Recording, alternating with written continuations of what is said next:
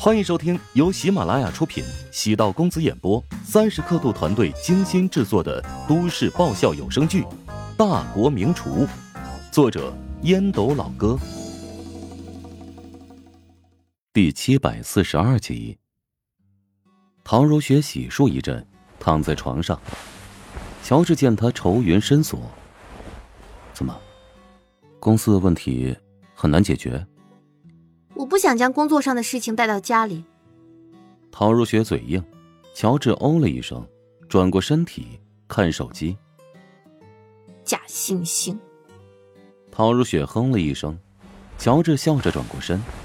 哎呀，没法说了，让你说出烦恼呢，你不肯说，那我就不打扰你了。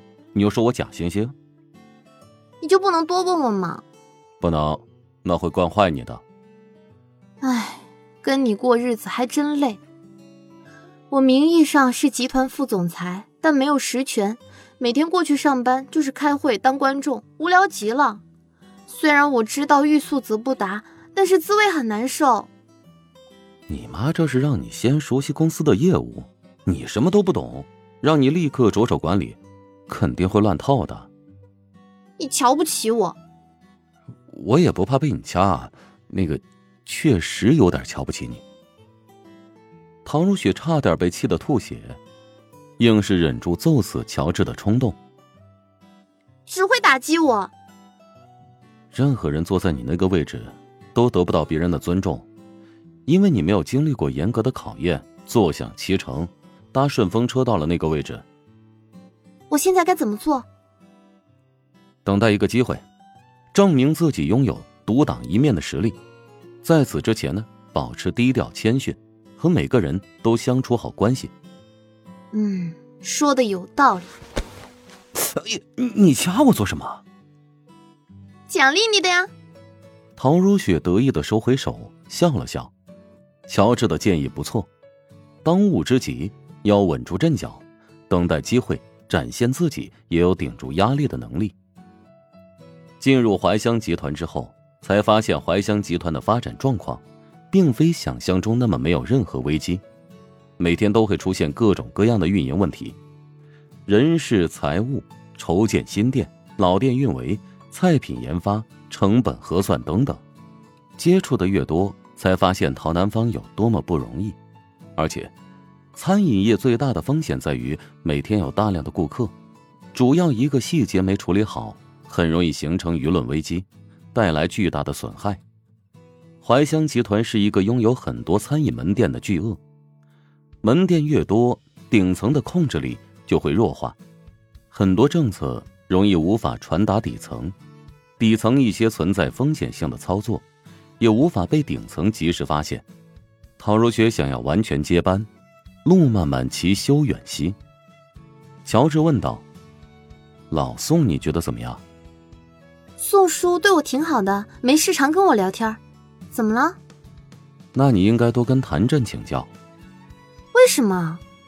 陶如雪奇怪的望着乔治，他觉得谭震这个人很严肃，一看就不太好亲近。谭震和宋恒德是你妈左膀右臂，你要学会他管理两个人的模式。管理下属最好的办法，并不是让天平保持平衡，而是让天平保持不平衡。第一次听说这么诡异的办法。这可是二十一世纪最伟大的管理大师乔大师的管理之道，一般人我可不告诉他。给你个机会说说看。那你看啊，天平要让它不平衡，保持左右起伏的动态。当哪一端变重往下沉，就要在轻的那边加砝码，甚至还得多加一点。另一端翘起来。你就得到对面去加砝码，如此一来，天平虽然左右起伏，但两边的砝码一直在变重，最大的赢家还是你。这理论虽然听上去古怪，但好像有点东西的样子。你现在的样子好阴险啊！有吗？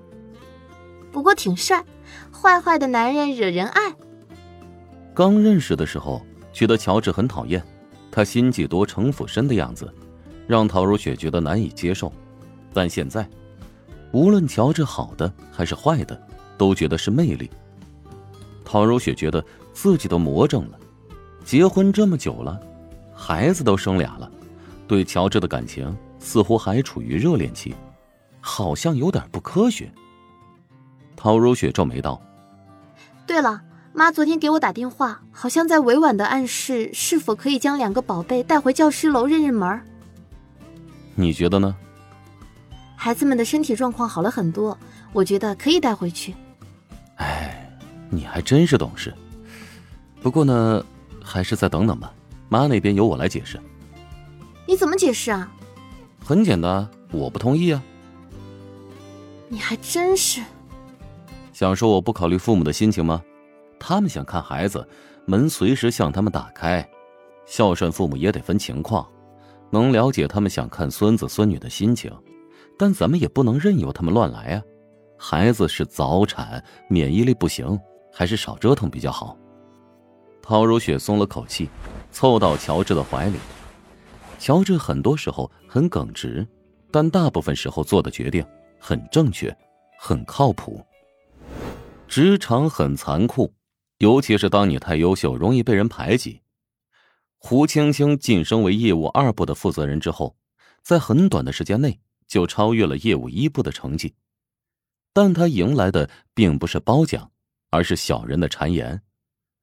董事长找胡青青谈话，隐晦的表示胡青青私下收受客户的好处，在项目实施过程中，站在客户的立场，增加了公司的支出，减少了收益。希望胡青青后期要注意分寸。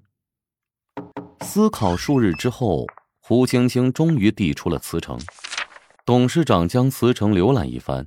感慨道：“唉，小胡啊，我对你寄予厚望啊，跟你说了一些建议，你这么冲动。我选择离开是因为个人原因。”胡青青笑了笑，董事长蹙眉：“呃，什么意思啊？”齐云想和我一起创业。齐云的人品可不太好啊，你跟他一起创业，不怕出问题吗？我如果离开公司不出意外，也会被你认为人品不好的人吧。既然你主意已定，那我就不勉强留你了。但你之前的那些业务，请你留下来。每个行业都有规矩，虽然我没和你签署竞业协议，但是你如果带走很多老客户，我会动用资源。哼，你能懂我的意思吧？这是要封杀我吗？这真是赤裸裸的威胁呀！不过，这倒是老板的一贯风格。我理解你的意思，其他客户我都可以不要，但乔治的业务，我希望能负责到底。本集播讲完毕，感谢您的收听。如果喜欢本书，请订阅并关注主播。喜马拉雅铁三角将为你带来更多精彩内容。